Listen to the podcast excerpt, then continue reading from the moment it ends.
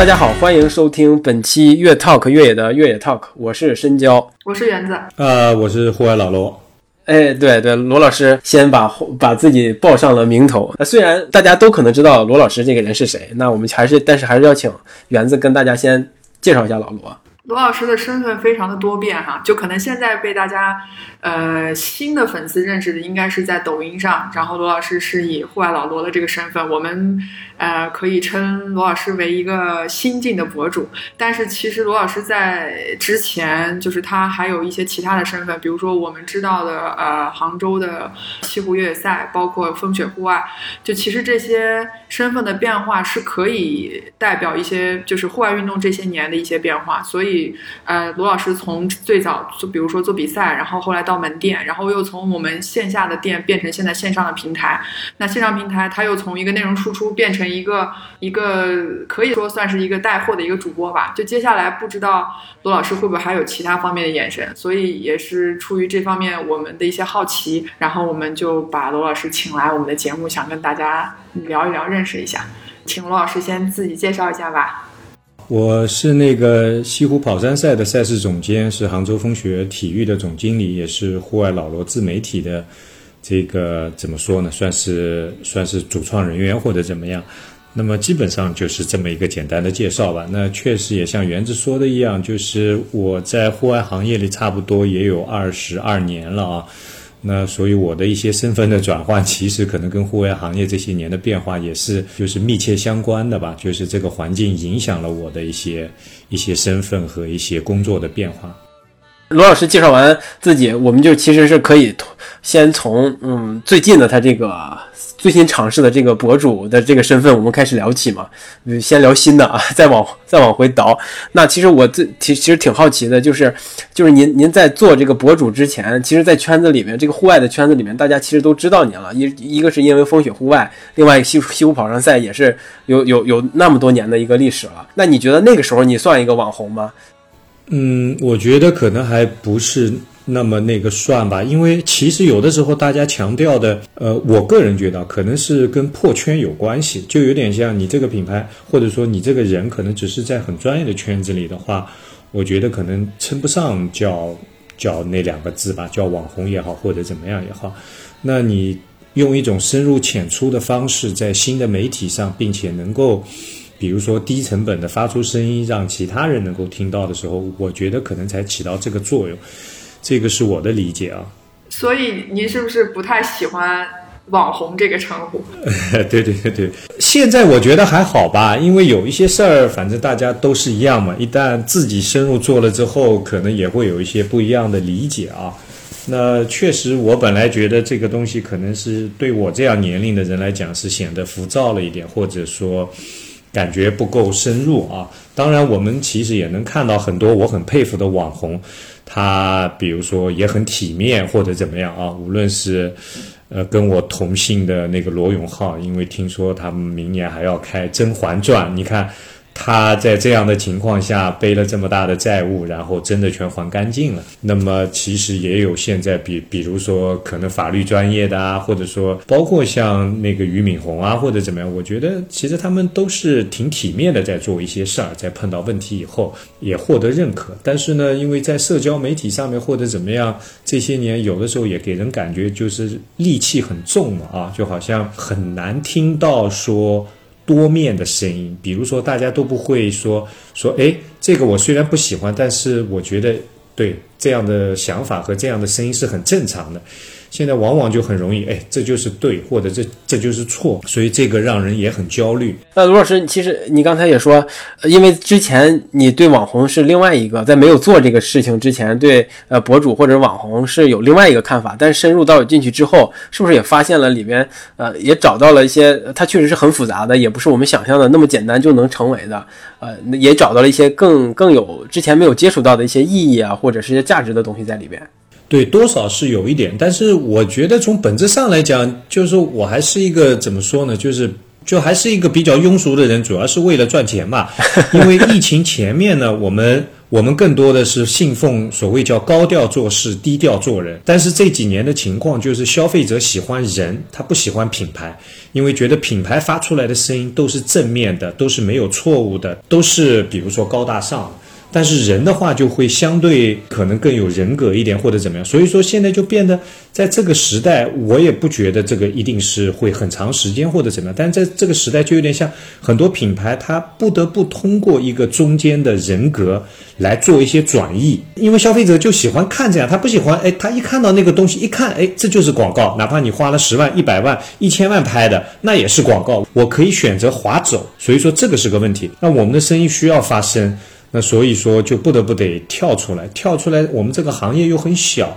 又很又很专业，然后就变得会比较痛苦。嗯，再加上我自己风雪户外，其实很多服务的主要还是小众的高端品牌，那就会变得更加难。因为运动户外除了 top 的几家，其他的其实体量都很小，所以做这个决定还是因为受困于流量，无论是线下的店面，还是淘宝、天猫、京东。呃，唯品会这些成熟平台对我们来讲，流量的成本都太高了，所以就已经陷到一个叫酒香完全没有人知道的这种状态，所以不得不得试一试各种发声的方法。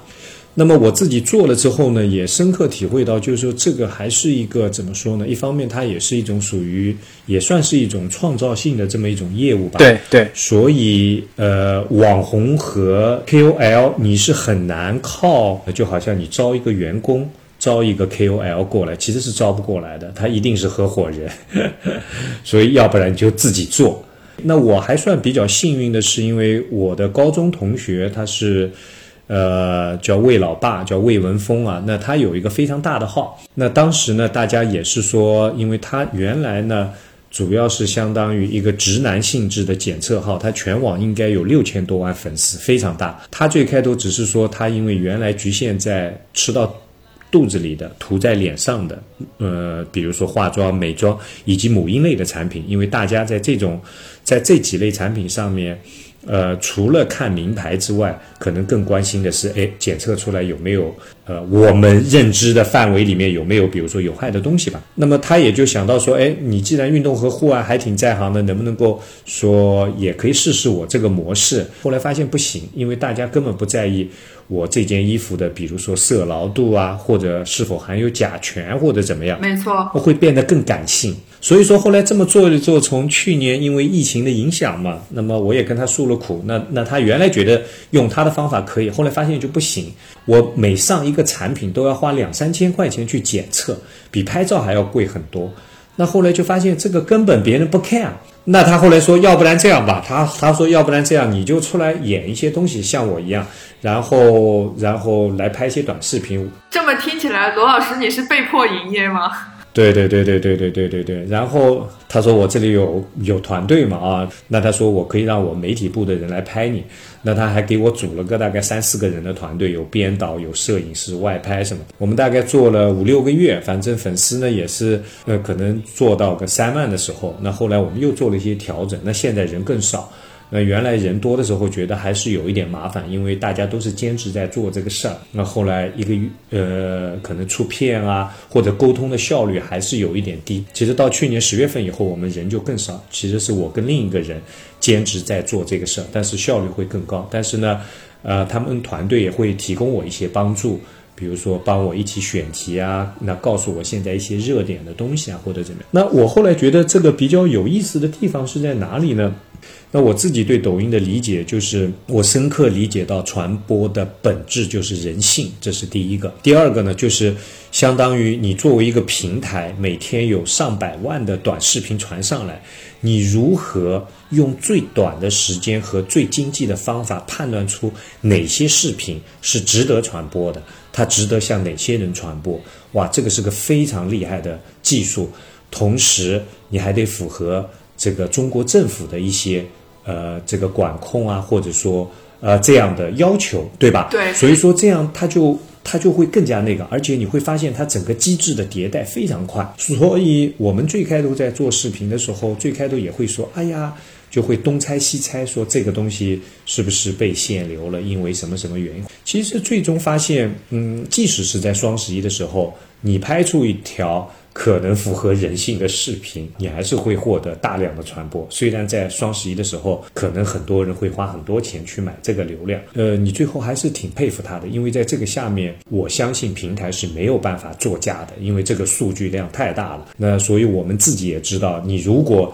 平台要做一点手脚，你可能要用更多的东西去圆那个。其实发上去以后，其实就有点像一个玄学，你不知道，哎，这个东西最终能不能够。触达人性的一些东西，对，你在拍的时候可能会留留下很多梗，然后但是其实你不知道你埋下去的这些梗最终会不会被，比如说观众或者说什么发现，然后平台到底认为你的这个东西是符合人性的，值得传播还是不值得或者怎么样，所以这个其实还算是挺有趣的一部分吧。那我觉得一部分是这个，然后另一部分呢，你们也听了我刚才前面的背景，所以。我在讲一些产品的时候，其实最开头不是这么讲的，但是那个编导、摄影师就在旁边说：“老罗听不懂啊，那我就换一个讲法，啊，听不懂，然后我再换一个讲法。”现场有观众反馈，对对对对对对对。那么他们会不断告诉我，所以我现在觉得我也变得越来越肤浅了。那好听一点叫深入浅出，但是可能不好听一点就是哗众取宠的，呃。东西或者怎么样，但是我也尽量稍微放一点点，可能专业性更有关的呗。对对对，试图放一点。对我有一个疑问，就因为刚才罗老师有提到，他觉得就是他慢慢慢慢就是相有一点他能确认，就是他觉得传播的本质是人性，但是他又提到了说，就是您又说可能做抖音，你刚刚说是以兼职的身份，但是我觉得如果就是花了时间在这个里面，我感觉您是一直一边做一边在研究，就是。你现在会不会这件事情已经占据了你大部分的时间？也没有吧，因为毕竟怎么说呢，这个东西还是源于生活嘛，所以你还是得生活嘛。呃，然后我差不多有三分之一的时间，然后因为现在和我自己的小团队人很少，所以我们大家虽然都是兼职，但是都是呃二十四小时想到什么东西就可以呃不用管时间什么就可以沟通嘛。那特别是疫情后面，我相信你们也是。比如说跨地域的，可能比如说像合伙人制的这种方式来做这个东西，我觉得这个还挺好的。呃，我会二十四小时思考，但是呢，它目前占我的时间可能是三分之一这样子。那刚才您又提到一个，就是你说就是可能你觉得现在没有办法去符合本身你的人设或者你原来的样子去做一些很深入的内容给大家，但是这件事情你现在做下来有违背你自己的一些。初心吗？我想还是一半一半吧，还是一半一半，因为我也不觉得我能做多久啊，所以我也不知道。第一是，嗯，我自己能做多久；第二是我也不知道，比如说在这个平台上，我这种方式或者说我这个模式，我如果不能突破，可能很快也就会腻歪。对，呃，就可能会腻味掉或者怎么样。所以说这个都不好说，这个是第一。那么第二呢，就是说我自己对于这个上面呢是这么看。呃，它也改变了我，就是平台的推荐机制和，因为我们会不断的去看哪些东西，比如说可能会更容易获得传播，那它到底 get 到了哪些人心的点？那我们试图去模仿或者说借鉴一些东西，但是也许成功，也许不成功，你也不知道。所以它也改变了我，但是我从好的方面来讲，就是对于我们这个行业，我们需要的可能是破圈，就是哪怕 Hoka。或者说，Ultra 的鞋子是卖给了一个从来不跑步的人，但是他告诉我说，哎，你推荐了之后，我发现我给家里，比如说，哎，那个爸爸还有老公都买了，最后他们反馈都很好，说这个鞋子脚感很好，我觉得也挺高兴的，因为不是说，哎呀，他把一双能够跑一百公里的鞋子拿来那个平常逛街，难道就降低了这个鞋子的价值吗？那我觉得并没有，所以浅的时候更多的。它带来的好处可能是要有一个面广的效应，如果浅了也没有人听，那就真的没有意义了，对吧？所以这个是好的。那只要有面更广了之后，有更多的人知道这些东西，知道一点点，哪怕是非常肤浅的，那我觉得也让他们埋下了一些种。那未来也许可以。在他某个时候，他会想到说：“哎，你看，其实我以前也穿这个鞋子，这个鞋子居然真的是很厉害的。哎，什么什么什么越野跑的或者怎么样，就有点这个意思。那么不好的地方呢，我觉得也是一样。我有的时候也会很焦虑，就是说，比如说，因为我其实里面也有不少是广告，但是我还比较好在哪里呢？就很多人其实看不出来我哪些是广告，哪些不是广告，因为反正我本来就是在那里介绍产品。但是这里有不好的的地方呢，一个呢是呃有些广告甲方他一定要加一些东西，他希望传递的他们都是好的啊、都是正面的，但这里会碰到很多问题，就是说他试图要把他很多东西加进去，他可能不管。那个呃，我对这个产品和对这个事儿的看法，所以这个会比较纠结。第二呢，是因为呃，大多数短视频里面你还是得控制在六十秒或者左右，所以你能讲的点非常少，而且很多时候你也会想到，其实你讲很多的点，别人也听不进去，也听不到啊，所以你只能讲一个点，然后这个点又要讲的。足够浅或者足够震撼，能让别人听明白。所以说你会发现，哇，原来还有这么多人真的其实是不太了解，所以你只能用一些可能并不是属于我原来能做的事儿，想办法去，比如说唤醒大家，或者说可能哗众取宠的去讲一些事儿，因为你在六十秒当中，你根本没有办法用一种方法能把这个讲明白，所以这也是痛苦的地方。但是快乐的地方可能是说，你一直，如果你找到一个方法，你以比较浅的方式让它传播的面更广，哎，你会觉得是创造了价值。可是我我比较好奇的是，我我也有在 B 站上搜过，其实我发现您也有把内容同步发在 B 站上。但是如果既然你有一个想法是想要做深的内容，因为我相信会有人愿意去期望说看到更深的一些评测或者更深的一些内容，那为什么你没有选择，比如说在 B 站上可能以长视频的形式？或者真的是很深的内容发给大家。对我也是在想，你比如说今年我光收到品牌商可能寄过来的，再加上广告的，再加上我自己可能测评的，光羽绒服可能就有二十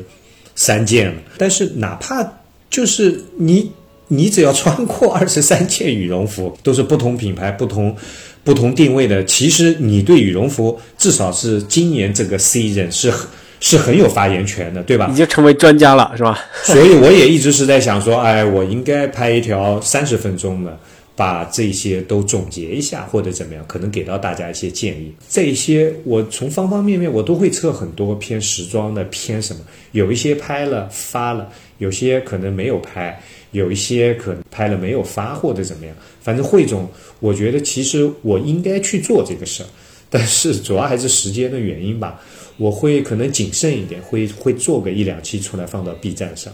对对，罗老师，你说的这个时间的问题，因为做短视频，就无论从沟通啊、脚本啊，呃，就因为六十秒或九十秒这种相对来说可能呃一条拍摄的时间稍微短一点，那你如果想拍一个三十分钟的，那肯定耗费的时间呃制作的时间都会长一点。那你会你会不会因为呃这种呃时间的问题和投入精力的问题，会就自然而然就偏向于短视频的制作，而长视频开始比较难呢？会有这种直接的影响吗？对，多少是会有一点，因为呃，短视频这边我本身就是盈利的，而且我们也成立了一家独立的公司，在这个虽然参与的人很少，但是呢，我负责任的讲，就所有参与的人都是所谓带着很好的资源，虽然大家都是兼职，那那这个是这一块，所以呢，我开始 B 站的时候，我现在因为经过疫情或者说。经过风雪的生意的一些波动之后啊，我更多的想的是说，我不想设定一个什么一百分、一百二十分的目标，我得先想有一些东西我已经确保能做到六十分了，对吧？那我来做啊，然后呢，我会尽量降低它的成本，所以那块我会更多的是有点像博主一样，就是自己做啊，先在它没有展现商业价值以前，我尽可能不要去去牵动太多的人。呃，去比如说动用太多的资源和成本，那么呃，像羽绒服或者说像有一些东西，我一定会做的原因，是因为我觉得可能这也算是对我一个工作的一个小结吧。嗯，明白，明白吧？那我是把它作为一个小节性的东西来做，所以不会做很多，但一定会做。罗老师，你现现在呃粉丝还是在不断的增长嘛？各个平台上啊，那你会有这种你想变得更多吗？粉丝对，哎呀，我想要粉丝更多。嗯，没有。其实我并不想变得更多，我并不想变得更多。其实我觉得我们提的目标可能是可能三四十万就差不多了。我觉得啊，其其实太多了也没有特别大的意义吧。因为现在我大概抖音上可能是二十三万的粉丝，然后其他小红书啊，呃那个其他小红书还有什么嗯呃视频号，还有那个叫叫快手，然后再加上淘系的逛逛，还有那个达人加拢来，反正三十几万吧，现目前是这么个状态。但是抖音还是最最厉害的，抖音的扩展和那个还是最广的。小红书其实我也没有怎么管，反正大概四万的粉丝这个样子。其实刚刚您提到了一个词，就是叫破圈嘛。就我们其实我们大家不管是参与在体育这个项目里面，还是说作为一个体育运动爱好者，其实这么多年来，大家其实应该都一直都会听到这个词，想要破圈破圈。但其实真正的意义上，呃，我不认为说哪一场赛事或者哪一件事情真正说做到了破圈。但是抖音这个平台确实是帮体育运动，我觉得是做到了一个破圈。我不知道您之前就是有没有过一种想法，就是对于西湖跑山赛这个比赛，因为这个确实已经很久很久了。我当时在看准备这个提纲的时候，我才真正的发现，哦，西湖跑山赛居然是从零二年开始，今年正好是一个第二十届。就是对于这个比赛来说，你有没有想过，呃，比如说因为今年因为疫情，所以它变成了线上赛，你有想过说真的说用？这种现在自媒体这种新的这种，不管是视频的方式，还是短平快的这种方式，让一场比赛做到一个破圈呢？嗯，我倒没这么想，只是说，呃，我们这个赛事从当年的可能专业的赛事，可能沦落成现在变成一场入门级的赛事嘛。然后另外呢，就是说，像我这把年龄了，可能有的时候，呃，也要学会一个词叫认命啊。就是第一，第一，我清醒的认识到。未来中国最好的越野赛都会发生在呃四五线的或者五六线的城市，这个是第一个啊，这个绝对没有问题。原因是因为只有在那样的地方，他举办一场五千到比如说两万或者说一万人的规模的越野赛，他会倾整个城市的力量去帮助他。那我们来看，比如说宁海一百，是吧？那对于宁海这个小城市来讲，它在宁海一百这一周的时间里，就会有很多穿的非常奇怪的人过来，从比如说全国各个地方过来，这个对于城市的帮助其实是很明显，或者说很明显看得到的。那可能宁海的海鲜面啊，或者怎么样，就因为这个传播出去了。那最关键，这个城市它会举城市之力。去支持这个赛事，但是你告诉我，如果只是一个五千个人的赛事，或者一万人的赛事，在上海、在杭州、在北京，在什么地方会有人 care 吗？或者政府会为你封道吗？不可能。所以说这个是很关键的一点。然后第二，你还得考虑到，就是西湖跑山赛，因为在杭州的城市里，所以它的线路啊，这个山径的宽度啊。所以它本质上其实是容纳不了特别多的人的。真的，你要容纳太多的人，你要不然分组，或者说，如果即使分了组，在天气不好的情况下，可能给这些山路的破坏，可能造成的影响，也是要花很长的时间才能。才能恢复的，所以这也是我不想做的原因。所以所谓的任命，就是说，我觉得西湖跑山赛就一千多一点，不要超过一千五，或者说不要超过两千人，这样就很好。那如果在这种规模下面，对我来说，从商业上来讲，我更多的是说，可能这个就不是宽度，我就不需要破圈或者怎么样，我更多的是说我如何为品牌商做好服务。那比如说，你看我们今年现在已经开始在做明年的定制款。其实对于其他赛事来讲，它很难花一年的时间去准备这个东西。所以今年我们呃也很幸运，就是我们的合作伙伴就是美金龙。那么其实，在赛事的前面，我们也不断的跟他们说，哎，有可能会取消或者改线上赛。但是因为我们前面因为用联名款在推广。包括我的抖音啊，包括一些朋友啊，还有他们拿出一些营销费用推广，那他们已经觉得获得了这个，比如说，呃，在传播上，他们可能自己已经达到七八十分了。那我们在这个情况下，我们只能把某个时间聚集到某个地点的一场赛事，在时间和空间上给它拉长。那我们去出联名款，去帮品牌做营销，把赛事的文化和我们的选手的特点融合在一起，其实是在做这个事儿，是把一场赛事的价值在时间和空间上给它扩展。那如果时间空间上扩展，假如说未来真有元宇宙，那你元宇宙已经帮品品。帮品牌推荐过了，其实你现实生活中有没有，其实别人都不 care 了，有有点这个意思。所以对于我们来讲，当你一个规模受限，呃，举办地也是受限的这么一个赛事，你如果要去发掘它的商业价值，那更多的可能。我们觉得啊，可能我们这个是我们的一种方式，那其他人可能得找到他自己的方式。对，因为这么听起来，我觉得西湖跑山赛感觉你像把它在做一个品牌品牌一样在运营，就已经可能考虑它不是说是一场比赛，可能像您说，这也是为什么你可能会花一年的时间在这件事情上。对这个，我觉得多多少少都是一样的。这个我倒不觉得就光西湖跑山赛，其实。呃，其实说一句不太精准的话，百分之九十五以上的马拉松都是一样的，但是百分之九十九的越野赛都是不一样的。所以不一样，它有很多原因，它因为地貌、那个嗯跑步线路的原因，然后赛事总监，其实越野跑不应该被标准化，它就应该是这么鲜明的特点，带着总监的特点，所以。你你看，真正叫得出名字来的越野跑赛事，或者说只要有一定时间，它一定是沉淀下它自己的东西。你像你刚才说的一样，你管它叫品牌也好，管它叫这个也好，其实它就是这样子。那么只只是说我们坚持的时间长一点，只是说我们坚持的时间长一点，然后我们也一直能赚钱，就就这个意思。那西湖跑山赛的赛事文化是什么？你刚刚也提到了，所以有一个很清晰的概念吗？呃，我个人觉得，第一啊，比如说，就是说，呃，我觉得可能有一些关键词。第一个关键词肯定是非竞技的，不是鼓励大家更快、更远，或者说更什么。但是第二呢，就是我们又又认为这些人可能是跑步呢，可能会会是他生活当中的一部分，就是生活方式式的这种。他不是说就好像突发奇想或者怎么样，他可能更多的很多人是。把跑步作为他的一种习惯，生活当中那种。然后第三呢，我觉得还有一点呢，大家觉得生活应该除了跑步或者除了那个工作和跑步之外，还会有一些别的东西。所以我们呢也很希望就是分享一些那种。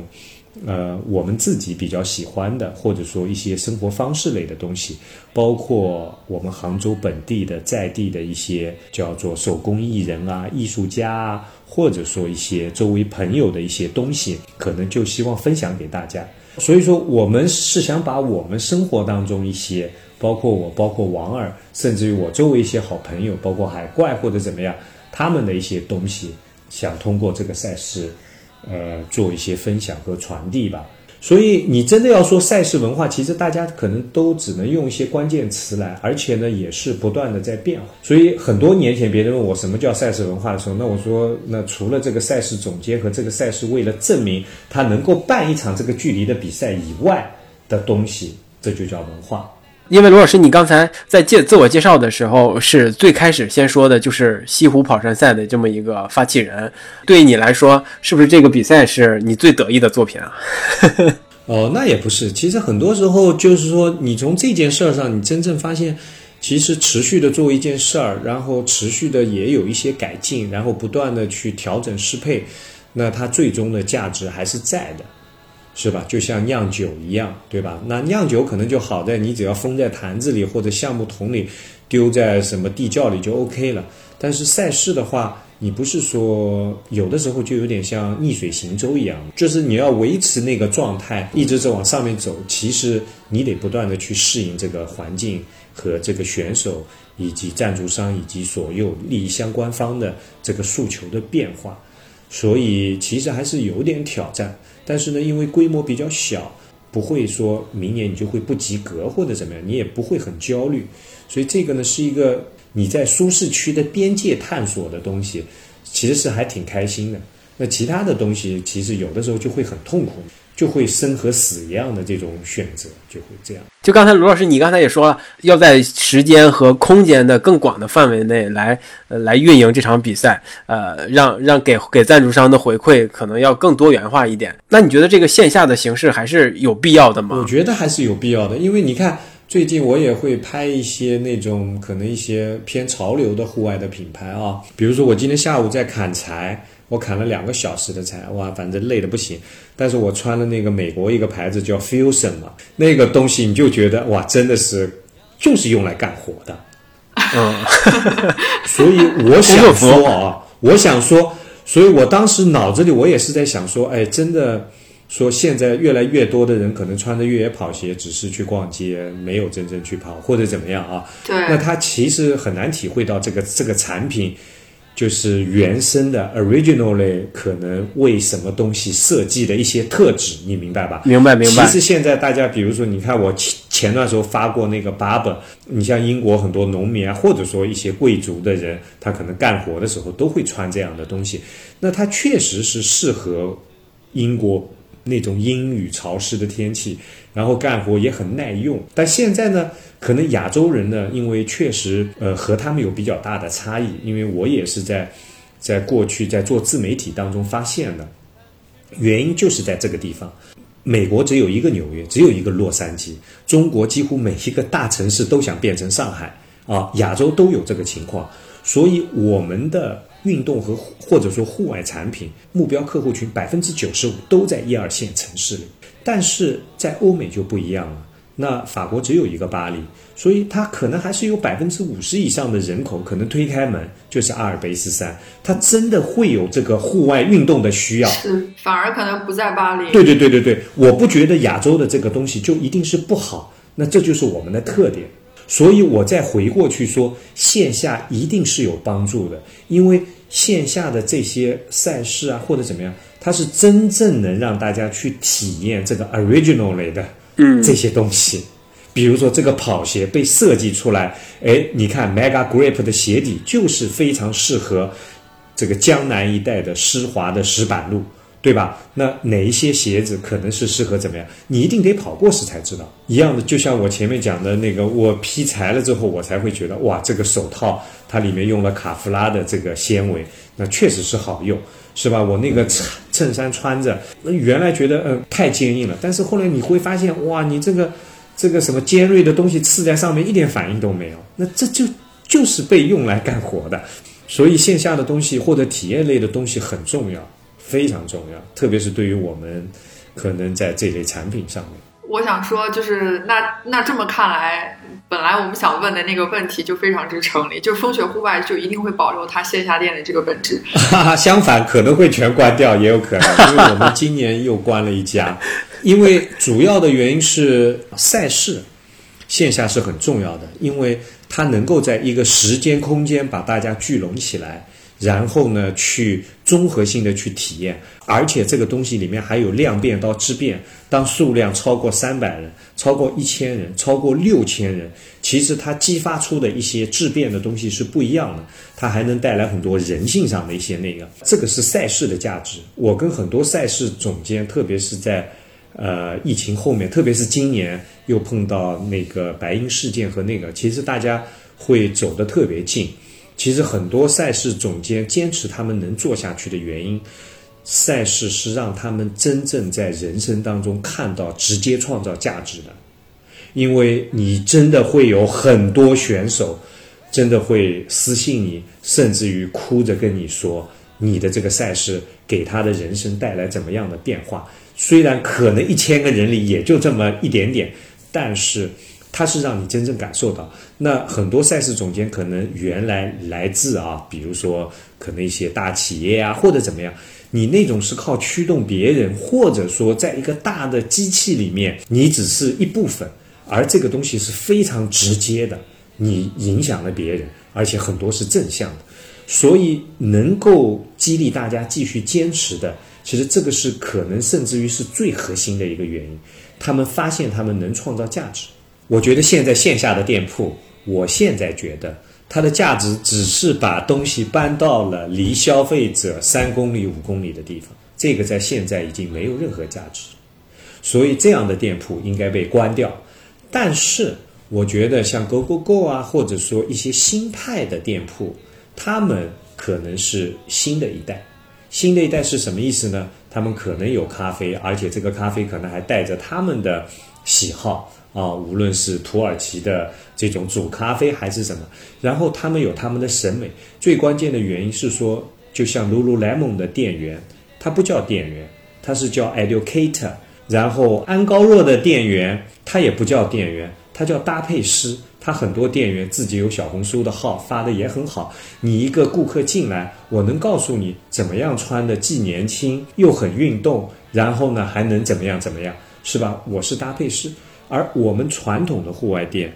其实没有办法创造这种价值。而这些东西不是一蹴而就能改变的，它是一个企业的基因。不是说我把这个店，我把风雪户外的晨曦店装修成有咖啡了，装修成有地方坐坐了，装修成怎么样就可以了？不是的，它是连店员、连大家的审美以及创始人。它是一整套的，所以我觉得我一点也不可惜，觉得我们的店该被关掉就被关掉，因为它已经代表着那个时代的东西，它已经在那个时代创造了价值。当你在二十年前把 North Face 能搬到离人家五公里以内的范围里，他们要去西藏。或者去哪里自助游的时候，能够买到这样的产品，那那个时候是有价值。现在不需要。但是刚才您也提到说，因为你砍了两个小时的柴，对吧？你穿的 Fusion 在砍两个小时柴的这个户外场景过程当中，你体现你可能感受到了之前。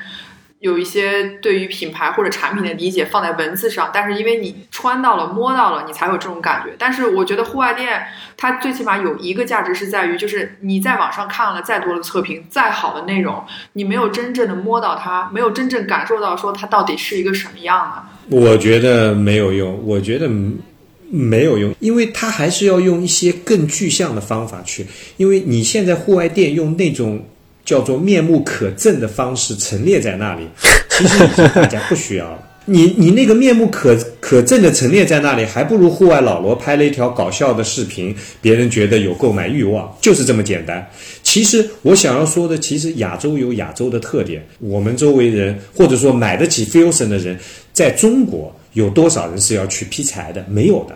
但是在美国，可能真有一半的人是需要劈柴喂马，或者说下下地的，所以这是差异。我不觉得说一定说，呃，亚洲不好，或者说那边好。所以有的时候我是挺佩服日本人，是日本人其实是在这上面做的最好的，他挽救了很多百年的，或者说五六十年的这种垂垂老矣的、快要死掉的这些户外品牌。他们是通过一种什么样的方式呢？通通过审美的方式吗？对，他还是通过审美的方式。因为当你比如说穿一件衬衫，其实大家已经到了，比如说啊，说呃你要买便宜，有优衣库，然后你一辈子能穿多少件，或者说你一年。你到底想买多少件？当有一些人说我想买好一点的，我想买不一样一点的，我想买背后有故事的，那这时候需要 Fusion，需要比如说 Woolrich，或者说需要 Barber，或者说这样的东西出来，它代表着户外的原生的，它每一个品牌都可能后面有故事，哎，这个是和阿嗯，可能和阿拉斯加淘金热这个有关的，哎，这个是和什么什么有关的，或者怎么样？那你穿的时候，其实你不会去做那个事儿。其实就有点像元宇宙那个里面的东西一样的，就但是你会觉得，哎，这个给你创造的这个心理上的这种价值，以及你在体会它那个的时候，你会觉得心里非常舒服嘛？那么你说那么多人在买游戏道具，那他开心了就好嘛？在作为亚洲人来讲，当他未来有机会真的在那种场景当中去使用的时候，其实又会不一样。所以你看，精致露营可能是前面这两年热起来。但是精致露营里面进去的那波人，他有很好的审美，然后他觉得精致露营可能又不能满足要求，或者说太过表面上的时候，他们深入到 BC 里面 Bushcraft 里面，那他们的产品，他们选择的产品，那又是另一个阶段的东西。其实日本人很多时候就在这种上面比较厉害。当他们在用 Bushcraft 或者 BC 的产品的时候，他们用的斧头。哦，他们用的一些皮具，他们为什么选这样的包？可能啊，比如说呃没有一些高科技的东西，但他们可能强调的是那些有包浆、能持久。所以说，这个反正也是一种比较好的一种变化吧。我觉得就是说，户外这个东西它是人的本能。然后呢，因为所有的户外运动都是和食物获取有关的嘛。你说排名全球排名 top 十的钓鱼啊、打猎啊，比如说。呃，徒步你可以理解成是采摘啊，或者怎么样，种地。对对对，然后其他所有的东西，基本上都是和那种扩展那个呃我们的运动半径或者说食物获取的半径有关。并没有脱离生活而单独存在吧？对对对，基本上就是食物获取和战争，就是户外的根本的源头。所以说，我觉得这还是本能的东西。我自己有两个判断嘛，一方面大家到元宇宙里，因为以后可能只需要百分之二的人工作就能满足所有人的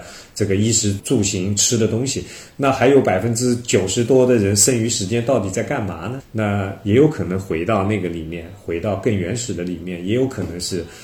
完全在一个虚拟的世界里做一些事儿。那你为什么没有想过？就是因为您刚刚说，如果想做一家店，在现在这个现在这个社会条件之下，可能这家店的基因也好，DNA 也好，需要非常的明显，可能这个店它的存在才会有一定的价值。其实您已经有非常明显的自己个人的特色也好，包括可能从视频号各方面都有一个风格，没有想过。就不想再触碰。对对对，我不会是在做这个事儿了，因为因为我不会再待在店里。我明白，但是如果这个店里从店员到负责人整体的这个风格的走向，其实就像一个也是像一个小团队嘛。就如果你也不愿意去，可能花时间去建立一个这样的团队，然后再重新打造出一个店嘛。不不，我觉得一定是合伙人制的，一定是合伙人制的。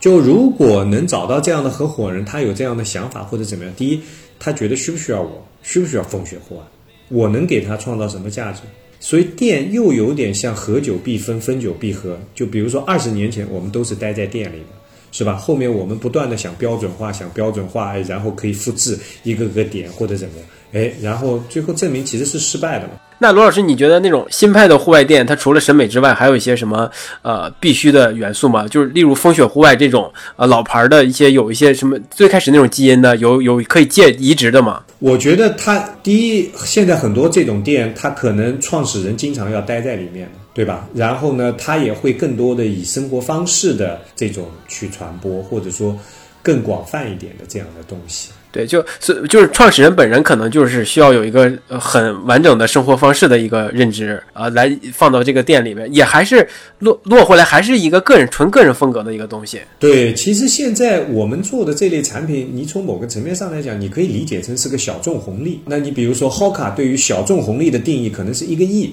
比如说，他认为，哎，他在没达到一个亿销售，或者说在一个亿销售的时候，Hoka 鞋都是小众。等到他能卖到三个亿的时候，那你可能在马拉松里啊，你可能数一百个人也能看到几双 Hoka 了。那他觉得那个时候他是大众，对吧？每个品类不一样，所以我们现在是在做的，从整体上来讲都是小众。那小众其实现在很多人满足的大家是什么？比如说不撞衫啊，或者说很有内涵啊。这个供应很有限啊！一旦一个东西变得满大街是都是了，那很多人就主观的就会排斥它。哎，那风雪户外之前可能给大家的印象就是一个呃店铺，那你觉得未来这个风雪户外它的你想传达给大家的标识点或者是一个印象是什么呢？嗯，我也不太清楚。我觉得就是它在零售店铺这一块。有可能从某个层面上来讲，就是有一些使命性的，或者说阶段性的使命已经结束了。所以我也现在其实你也想开了，就是干嘛一定要做百年品牌呢？这这有一些可以嘛，对吧？想开了，认命了是吗？对对对对对对对。那所以说就基本上这样，等于这些东西不是说是一个消极的态度，而而是说与时俱进吧，就是那个词。对对对，因为很多东西都是因为踩过坑之后。因为我们是二零一六年挂牌新三板，那当时最高的时候，我们的 GMV 大概一年有一点八个亿，但最关键利润也很少，就是两三百万的利润或者怎么样，其实就很吃力。所以，然后那个时候你也会非常焦虑。像我，我那时候可能有一百四十多号员工。你每天是就想着用一些什么机制能够激发这一百四十个人，比如说去创造价值，这个是一个。第二个，然后你会陷到一个怪圈里去，是会想说，哎呀，这个是阿米巴的管理，那个是什么什么，就想都拿过来用，因为你要不断的想要解决问题，然后最终你会发现，实际上一个企业、一个行业在不同的阶段，其实它都是不一样的。但是呢，你因为一旦推上一个东西，就有点像一个快速行驶的车子，你你就不得不得做很多这样的事。我们跟其他行业不一样，我们不可能像其他行业一样，什么有一个原始积累的阶段，我们的毛利率太低了，我们的这个用户群和那个又太太小了，所以它不可能这样子。天花板太低。对对对，你不可能去给它记忆一个非常高速发展的这个这个增长率和那个，最后你就会害了自己，害了这个公司，害了可能甚至于还拖累家庭。所以说，当你从那个里面再走回来的时候，你会想说，哦，原来什么叫认命？是它，它也是一种积极的态度。对，它并不是说，对，他并不是说你不努力，而是说你去盘一下手头上的资源，你大概率你在这个阶段这个行业更擅长做一些什么样的事儿，你应该这样子做。基本上百分之九十是能够到六十分的，然后再去做。然后呢，你每天进步一点，说，哎，我六十五分了，我七十分了，我八十分了，你的心态会比较好。再碰上疫情反复啊，再碰上这种啊，我更建议大家是用这种方法。这完全是以一个过来人的身份在告诉我们所有的大家，就是有些不必要该走的。对对对对对对，其实真没必要，真没必要。然后因为。成功很多时候来讲，或者说这种巨大的成功，其实是个非常小概率的事件。所以经过疫情啊，经过这些东西之后，我就反复告诉自己，就千万不要相信奇迹，对吧？就千万不要相信奇迹，不要相信运气，是吧？对，就像就像一个人他天天去买去买彩票一样，他开心就好，对吧？但是你去买，你就千万不要相信你能中大奖，平常心。对对对对对。忠告啊，对这个也谈不上，就是还是吃了很多苦头吧。我觉得我也对，这是认识到事情的有局限性之后的乐观主义啊，这真正的乐观主义啊，王老师。对，反正就是现在稍微想开一点，或者说稍微稍微把目标设的低一点，但是仍然很积极的，或者说去。去面对每一天吧。那您现在还有时间去尝试像你之前一样各种各样的运动吗？我觉得可能因为过去二十年嘛，我都差不多这样子，就是五点钟起床或者怎么，我还是有一些我私人的时间吧。就是我不一定需要告诉别人我在怎么运动或者怎么样。那么，呃，但是可能这是我生活当中的一部分，这可能也是相当于成为一个习惯了。无非呢，就是说我对这个的期望是怎么样？因为有很多时候，有些人可能学习，其实我可能在这一点上可能是不是特别好啊？因为有很多人把学习可能当做一个目标，有些人把它当做一个过程啊。因为很多事儿我们其实也很难判断这两点。那对我来讲，可能运动就是一个陪伴和一个过程的东西。就我也到了这把年龄，我也没有觉得说啊，我一定会在。在突破多少，或者说我需要运动表现上面去 pushing limits 或者怎么样？因为我周围会碰到一些人，比如说五十岁左右或者怎么样，其实大家换一些新的运动，包括我和那个那个 UD 的那个创始人叫 Buzz，呃，三年前我跟他聊了一次嘛，其实他是很多。当年的 FKT 的那种记录保持者和创始的或者怎么样这样的一个人嘛，对吧？那属于嗯，在当年来看，跑步的能力也很强，然后做了很多我们现在来看很佩服的事儿，或者怎么样，就有点像他提早做了，那个时候又很小众，人很少，所以他的运动表现也很突出。但是他当时告诉我，他现在最喜欢的是是那个 paddle，就是那个桨板。然后，当然，他的桨板是在科罗拉多啊，他可能桨板一放下去，在那些包括有一点像白水性质的这种、这种、这种急流里面，他可能一下去，他有一些一下去可能就是五六个小时。所以他跟我讲那个怎么怎么快了，所以有的时候你变换运动种类是能带来快乐的，因为像我这样在越野跑里面，我可能已经知道我的极限在哪里，但是我去新，我又重新开始攀岩，我又重新开始瑜伽，我又重新开始自行车，我又重新开始，或者说开始一个新的运动的时候，你会看到自己的进步，然后这个东西我觉得还是挺让人开心的，或者说你会看到自己不断进步的东西嘛，对吧？那今天非常感谢罗老师来参加我们节目，来分享这么多，从他的观点啊，到最后的这个人生态度。呃，从我个人感受，这种是罗老师是真的是认识到了一些事情的局限以及个人的局限之后，依然保持一个积极态度。我觉得这是一个真正的乐观主义啊，就这点是最打动我、最触动我的。干货很多。对对对，把一些废话解决掉。行，好，基本上没什么废话，我觉得。